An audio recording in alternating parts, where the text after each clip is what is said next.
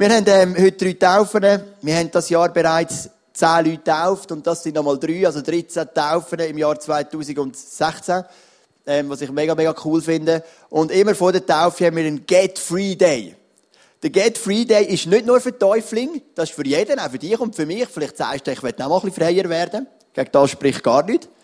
Äh, der Get Free Day ist für uns. Und gestern sind einfach die drei Tauflinge gekommen mit ihren Betreuungspersonen und vier Leute von meiner Small Group haben den Tag geleitet mit diesen Leuten, mit diesen Leuten und wir haben mega viel Cooles erlebt. Und der Get Free Day schauen wir nochmal zurück in unsere Vergangenheit. Wir hören ein paar Inputs mit dem Buß für unsere Sünden.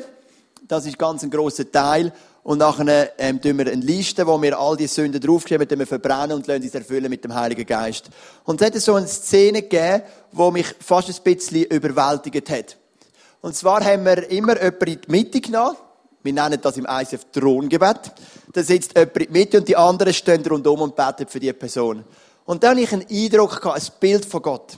Und ich sage über die Person den Eindruck. Und weil es die erste Person war, habe ich noch gefragt, würde jemand, würde jemand die Eindrücke aufschreiben, damit wir das den Leuten mitgeben können. Und meine Frau, Rebecca, die auch jemanden betreut hat, hat gesagt, ich gehe aufschreiben. Und sie hat noch kein Blatt gegeben und kann schreiben, darum ist sie geschwind aus dem Raum raus, geht das Blatt und Schreiber suchen. Sie hat meinen Eindruck nicht gehört. Dann sage ich den Eindruck, und der Pascal, der auch dabei war, sagt, ich habe genau den gleichen Eindruck gehabt. Dann denkst du, wow, eine doppelte Bestätigung. Dann kommt Rebecca zurück, vom Blatt holen und, und Schreiber holen und sagt, ich habe noch einen Eindruck für dich, für die Person in der Mitte. Und sie gibt nochmal genau den gleichen Eindruck rein. Und das war für mich so stark, weil sie jetzt definitiv nicht hören können. Sie war auf Suche nach Blatt und Papier. Ähm, nach Blatt und Papier. Nach Papier und Schreiber. Und, äh, es war so cool gewesen, manchmal du nicht, wenn Gott sagt, und schlussendlich haben drei Leute den gleichen Eindruck und wir haben es nicht einmal hören voneinander. Jesus, ich möchte noch beten, wir gehen heute weiter in unserer Serie und dann schauen, was Gott heute tut. Danke, Vater Himmel, dass wir da sein dürfen.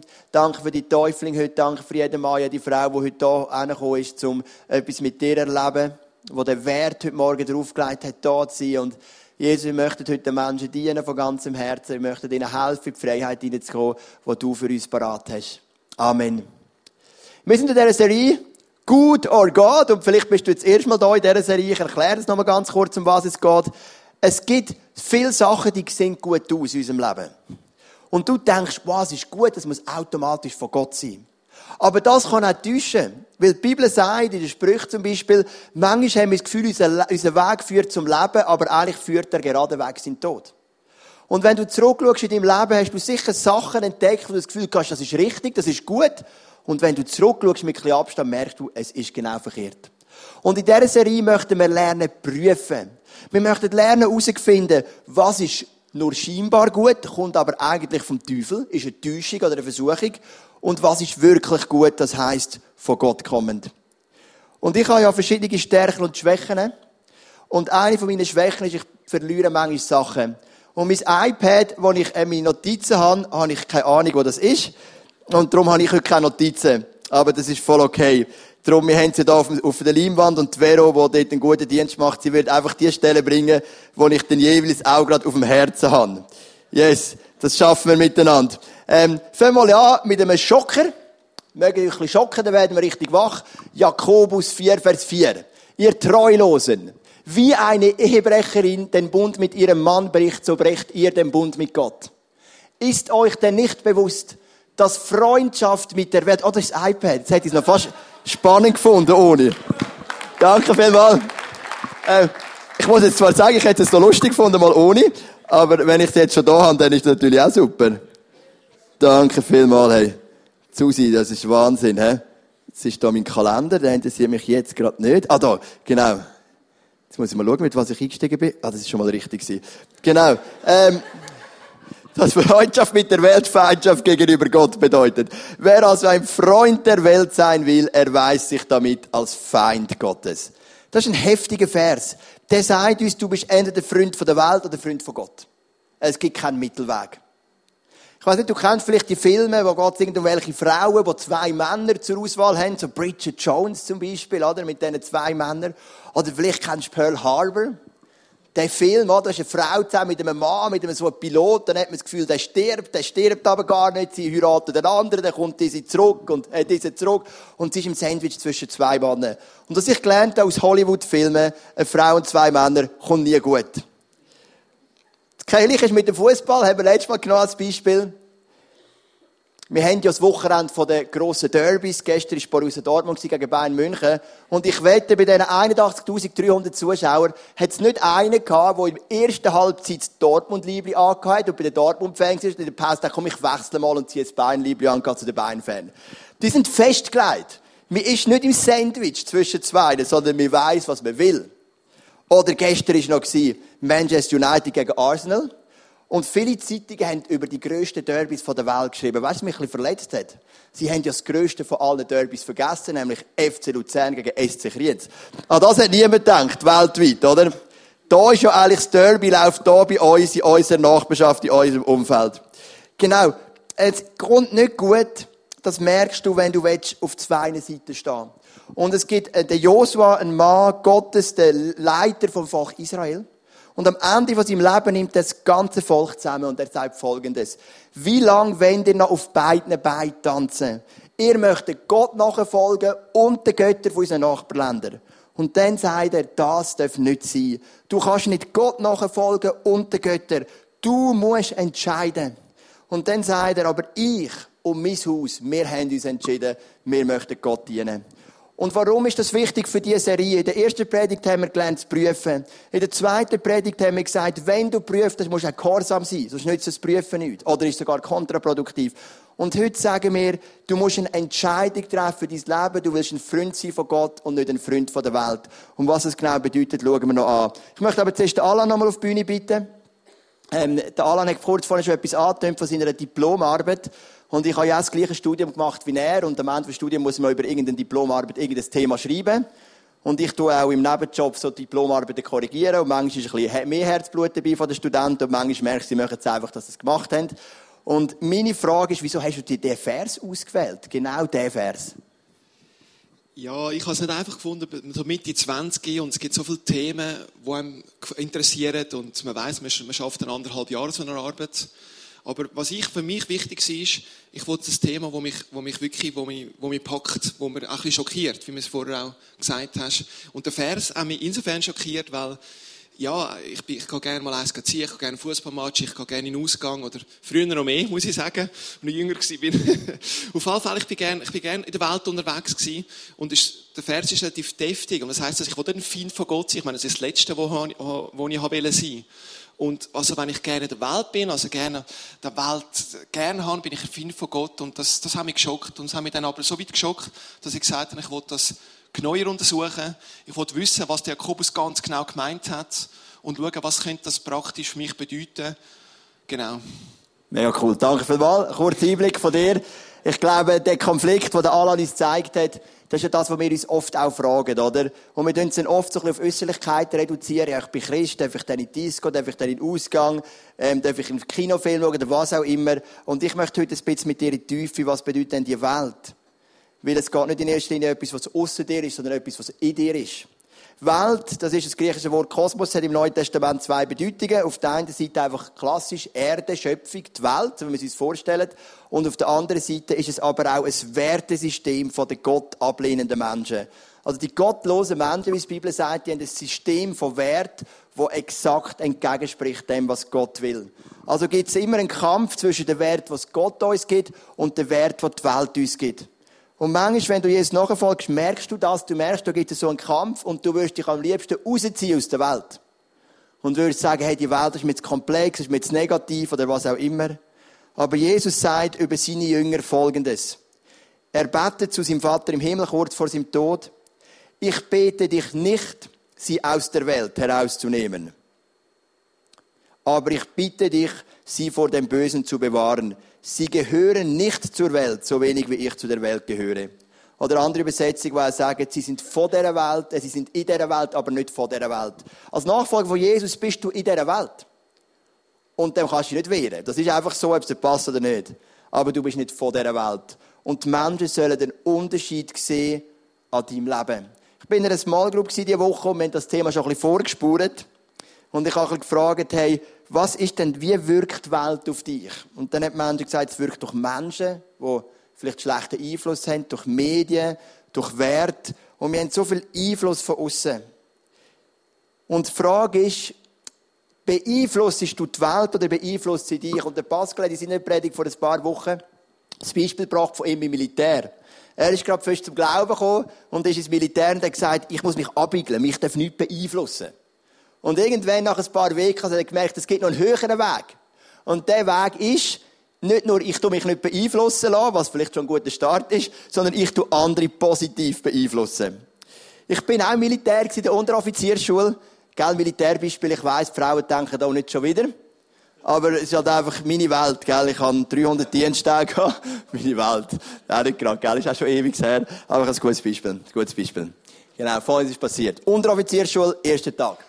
Du kommst ein Formular über und dann stehst, hast du eventuell eine, eine Tendenz zum nochmal weitermachen. Leutnant, Feldweibel, Furier. Und ich gedacht, das Leutnant sowieso nicht, Feldweibel noch weniger und vor ihr ist das allerletzte. Aber dann hat es noch etwas gehabt, und da stand der Feldprediger. Habe ich gedacht, wieso auch nicht, oder? Feldprediger könnte etwas sein. Und dann ist es angekreuzt, ich hätte eventuell Interesse zum Feldprediger. Dann ist unser Chef zusammengekommen, ist vor den Leuten gestanden, 100, 200 ähm, junge Unteroffiziere.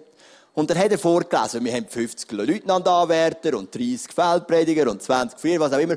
Und dann hat er gesagt, oh, wir haben sogar einen Feldprediger. Und alle haben gelacht. Und, dann dachte, und der hat sich lustig gemacht, wie wahnsinnig, jetzt mega lustig gefunden. Und ich habe gewusst, das ist cool, weil ich bin schon gerade klar definiert. Er hat eigentlich klar gesagt, wer der Feldprediger ist. Das gerade alle gewusst, da haben wir noch einen Feldprediger. Und dann sind die Leute gekommen und gesagt, Joel, du, also Joel, die haben mich gar nicht gekannt, sind ja alle neu gewesen, haben gesagt, Sutter, oder? Ähm, Feldprediger, warum? Und ich habe gar können Zeugnis geben von der ersten Sekunde. Und das ist so cool, weil dein, dein, dein Ruf ist gerade definiert. Ein paar Wochen später sind wir ein bisschen in Ausgang. Und jetzt kommt meine Lieblingsgeschichte, weil wir sagen oft drauf, wenn du dich outest zu Gott. Und nach dem Ausgang, wir haben einfach unser Denü schlecht gehabt. Zum Teil haben wir das Hemd aus der Hose gehabt. Oder was auch immer. Das ist ein absolutes No-Go im Militär. Du musst korrekt sein, weil du vertretest den Wert der Schweizer Armee der ganzen Welt. Genau. Dann ähm, bin ich gekommen mit einem schlechten Denny, bis etwa sechs durch zurückgekommen. Alle schlechtes Denny. Wir haben ein bisschen gedacht, wir sind ein bisschen Rebellen, das Hemd aus der Hose, mega cool, mega mutig. Und ähm, die ersten fünf hat er angeschaut und hat sie wirklich zusammengestaucht, unser Chef. Und dann hat er mich angeschaut, hat laut gelacht und hat gesagt, der Feldprediger darf alles. und du siehst den Vorteil, wenn du dich zu Jesus stellst. Das ist gut, oder? Der Feldprediger darf alles. Halleluja. Ich bin nie Feldprediger geworden, übrigens. Ich kann mich erinnern, ich habe meine Diplomarbeit geschrieben und ich habe ein Interview geführt über die verschiedenen Weltreligionen mit dem Islamwissenschaftler Dr. Maurer. Und ich habe ihn so angeschaut, es geht immer noch um den Punkt, Freundschaft mit der Welt ist Freundschaft gegen Gott. Und er hatte so ein Bild gehabt, oberhalb von seinem Schreibtisch. Und auf dem Bild hat es zwei Wege gehabt. Und ich habe das in der ersten Zeit vom ISF Luzern immer wieder predigt, das Beispiel, aber jetzt habe ich es schon länger nicht mehr gebraucht. Und auf dem Weg hat es einen breiten Weg gehabt und einen schmalen Weg. Und das bezieht sich auf ein biblisches Gleichnis. Es gibt einen breiten Weg, der ins Verderben führt, und einen schmalen Weg, der zu Jesus führt. Und auf dem breiten Weg hast du alles Wilde gehabt, oder? Hast du zum Beispiel ein Disco gehabt? Hast du ein Kino gehabt? Hast du ein Bordell gehabt? Also die Häuser sind eingezeichnet auf dem breiten Weg.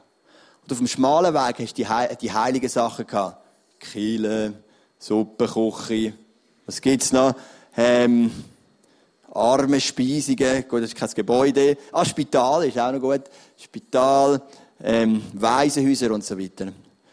Und ich habe ein bisschen über das nachgedacht während dem Interview. Vielleicht sind ja nicht so spannend ich weiß es nicht mehr.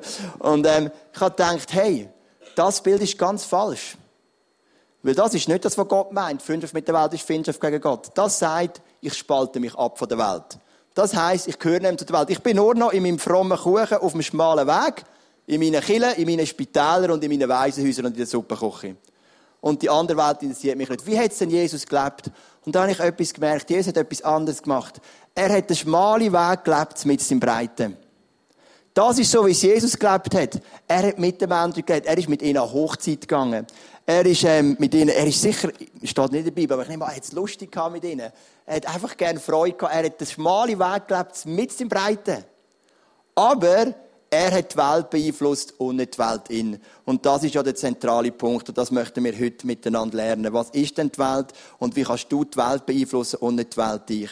Ähm, was sind die unterschiedlichen ähm, Vorstellungen von der Wert in der Welt im Vergleich zu einem Nachfolger von Jesus? Erstens mal, es ist die Frage von der Nutzen. Die Welt fragt, was nützt es mir? Nützt es mir nichts, bringt es mir nichts. Bei Jesus aber geht es mehr um Intimität und Beziehung. Wenn du als Christ nur immer auf den Segen und auf den Nutzen aus bist, wenn das Kessel durchgeht, durch den du gibst nur Geld rein, weil du denkst, Gott gibt dir den Zehnfachen, dann bist du auf den Nutzen aus. Und ich bin zwar dankbar für dein Geld, aber es ist nicht eine gesunde Haltung dahinter. Weil als Christ bist du nicht in erster Linie auf den Nutzen aus, sondern auf die Intimität, auf die Beziehung. Ich habe das gelernt, als wir unseren Sohn verloren haben. Wir haben uns gefragt, was ist uns wichtiger? Der Segen, den wir jetzt offensichtlich gerade nicht haben, weil unser Sohn ist gestorben. Oder ist es Beziehung, der Frieden, wo Jesus unser Leben gibt, die Erneuerung, die Wiederherstellung? Und ich habe gemerkt, die Welt sagt dir, es geht immer um Nutzen. Aber Gott sagt, es geht in erster Linie um Beziehung, um Intimität. Die Frage ist, nach was strebst du? Das zweite ist der Fokus.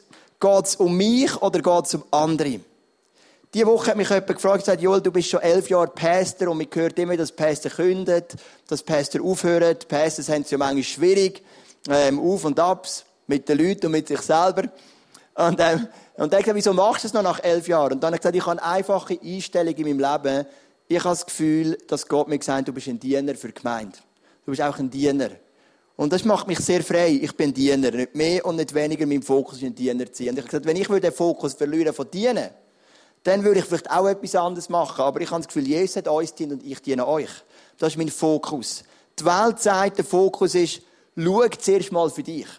Sage dir, das ist einer der gefährlichsten Sätze, die es gibt. Und ganz viele Christen glauben den auch schon. Es geht zuerst mal um mich, muss mir zuerst etwas Gutes tun. Ganz ehrlich, nur so unter uns, in diesem Rahmen, ähm, wenn ich diesen Satz höre, wenn mir jemand sagt, ich muss wieder mal für mich schauen und mir etwas Gutes tun, ich finde es zum Kotzen. Ehrlich. Weil es ist nicht ganz falsch. Es gibt schon eine ungesunde Überanstrengung. Aber ich sage dir, glücklich wirst du, wenn du dienst. Glücklich wirst du nicht, wenn du zuerst mal für dich schaust. Natürlich kannst du nicht dienen 24 Stunden im Tag und 7 Tage in der Woche, bis du kaputt bist. Ist ja auch logisch. Aber der Fokus ist, ich diene anderen. Und die Welt sagt, schau zuerst mal für dich. Sie sagt dir sogar, wenn es dir gut geht, geht es anderen auch gut. Die Bibel sagt etwas anderes über das. Sie sagt, wenn du anderen dienst, dann wirst du frei. Das ist Fokus. Das dritte ist die Moral.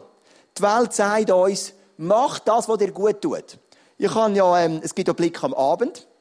Kennt ihr, oder? Und der Blick am Abend gibt es auch den Sexberater. Und den lese ich. Ganz ehrlich. Nur aus einem Grund, dass ich verstehe, was beschäftigt die Welt. Nicht, weil es mich interessiert. Es ist jedes Mal ein Opfer, das zu lesen. Aber ich lese das. Nein, es interessiert mich auch, es mich interessiert, aber es ist ein bisschen ein Mitgrund schon auch. Ich verstehe, was beschäftigt die Leute.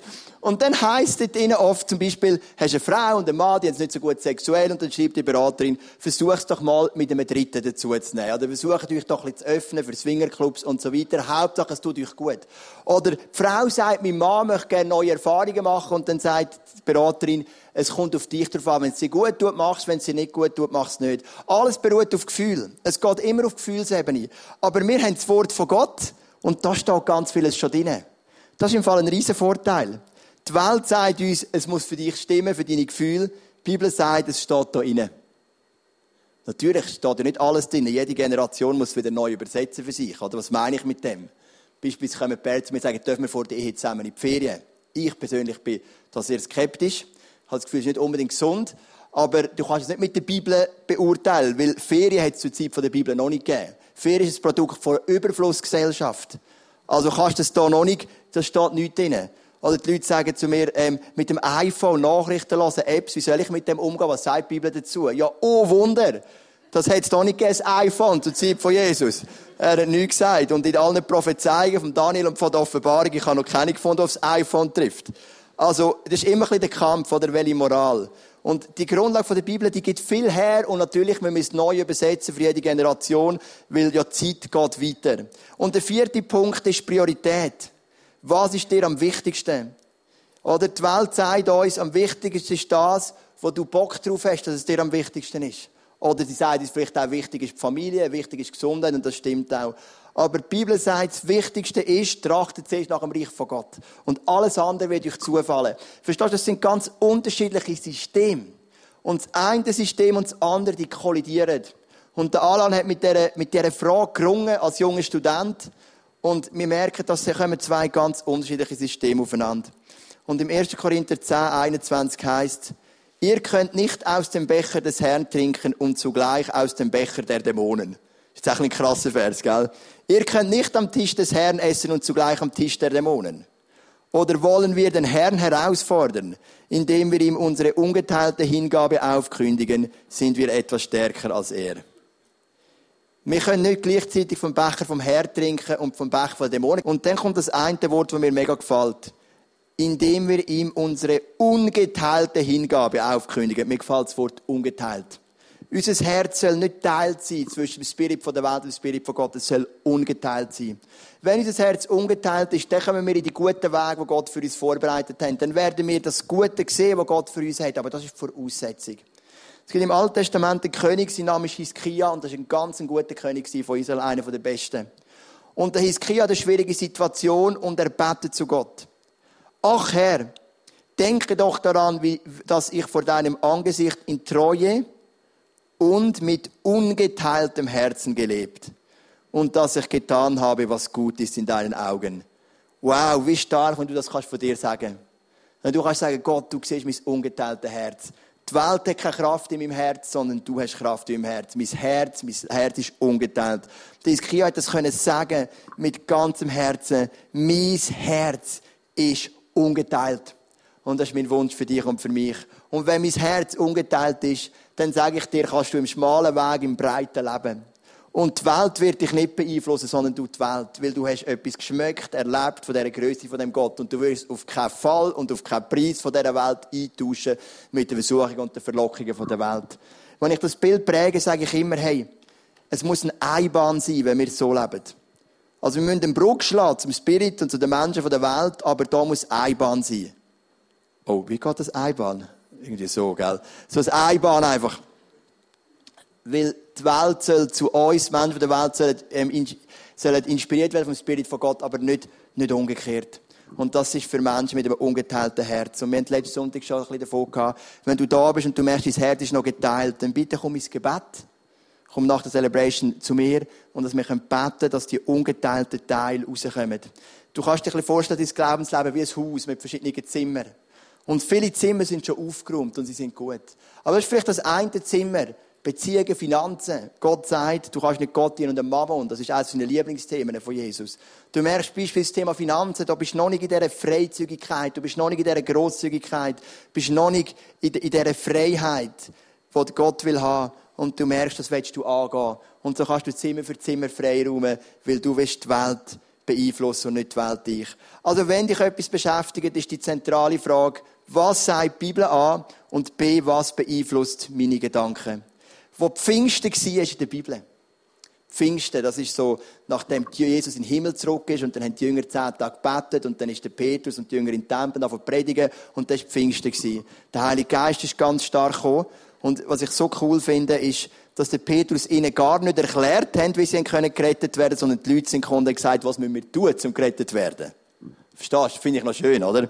Während für uns Predigen ist noch ein bisschen entspannender, weil ich versuche es immer in allen Details zu erklären, dass es auch jeder versteht. Petrus hat es gar nicht erklärt und die Leute sind selber gekommen. Powerful. Und dann heisst, 3000 Leute haben es angenommen haben sich gerade sofort taufen lassen. Also es gibt keinen Grund zum Warten auf Taufe. Und dann im nächsten Vers nach der Taufe heißt was das Leben der Christen prägte, haben wir jetzt nicht auf dem Slide, habe ich heute Morgen noch dazu gerade den Vers, waren die Lehre, in der die Apostel sie unterwiesen, ihr Zusammenhalt in gegenseitiger Liebe und Hilfsbereitschaft, das Mahl des Herrn und das Gebet. Lehr, Gebet, das Mahl, die Hilfsbereitschaft, Liebe zueinander. Du merkst, sie haben sich beeinflussen lassen vom Guten. Sie haben sich nicht einfach taufen lassen und sind nachher voll in die Welt zurück, sondern sie sind in den Aposteln gewesen, sind in der Liebe gewesen, sind im Abendmahl. Sie haben sich beeinflussen lassen vom Guten. Ich habe ähm, diese Woche habe ich angefangen, die ersten Nachbarn einladen für unsere Weihnachts-Events. 18. Dezember, 25. Dezember. Und ich bin zu den einen Nachbarn, die gerade auf unsere Kinder geschaut haben, und haben gesagt, hey, ich lade dich ein, 18. Dezember haben wir eine coole Weihnachtscelebration mit einem Kindertheater, mit Band und mit einer Predigt von mir.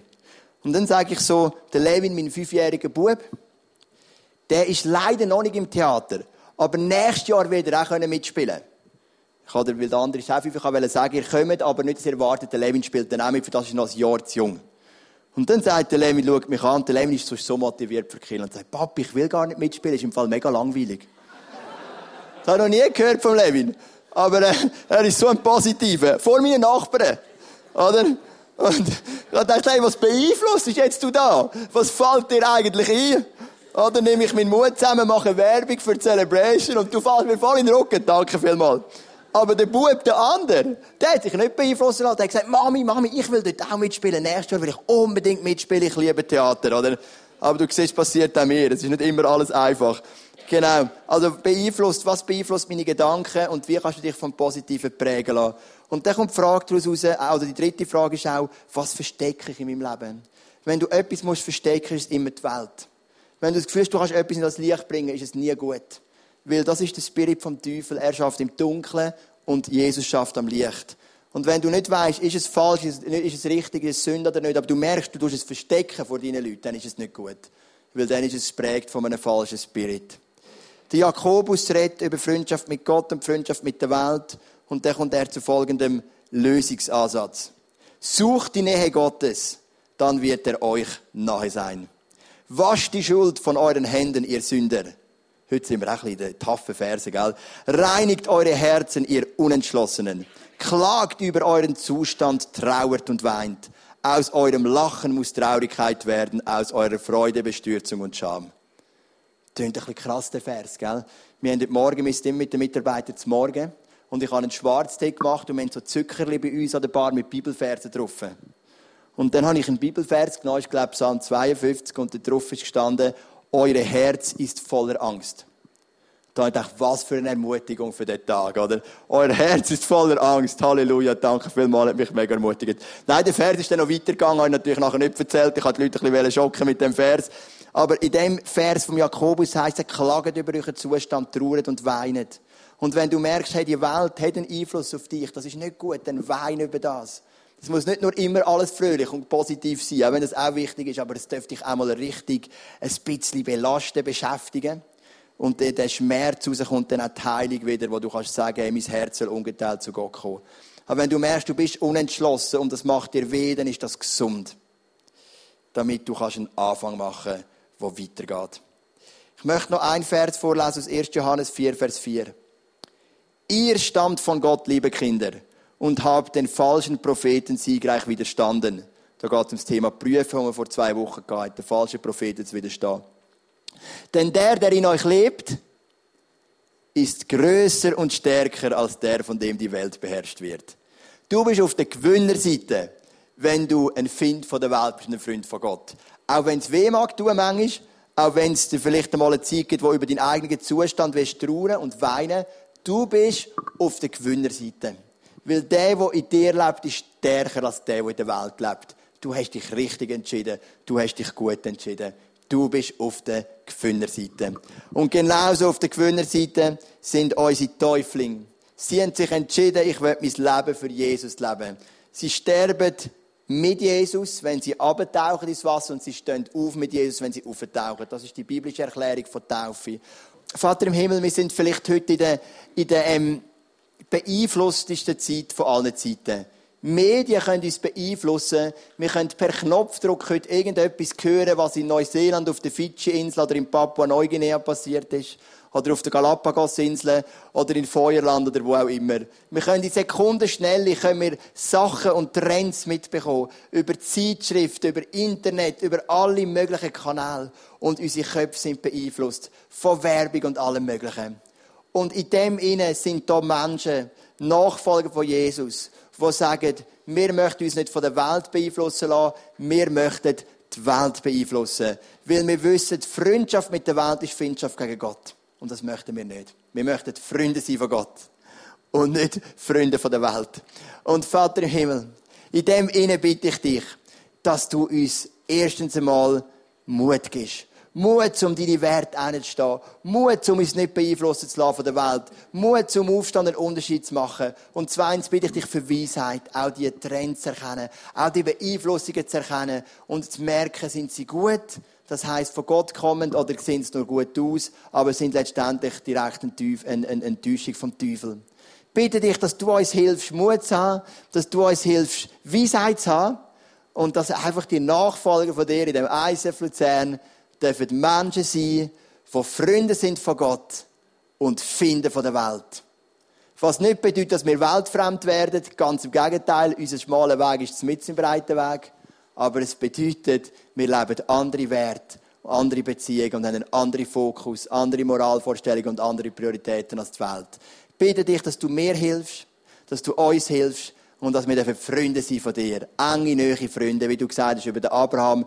Er ist mein Freund. Wie könnte ich ihm meine zukünftigen Pläne verschwiegen? Amen.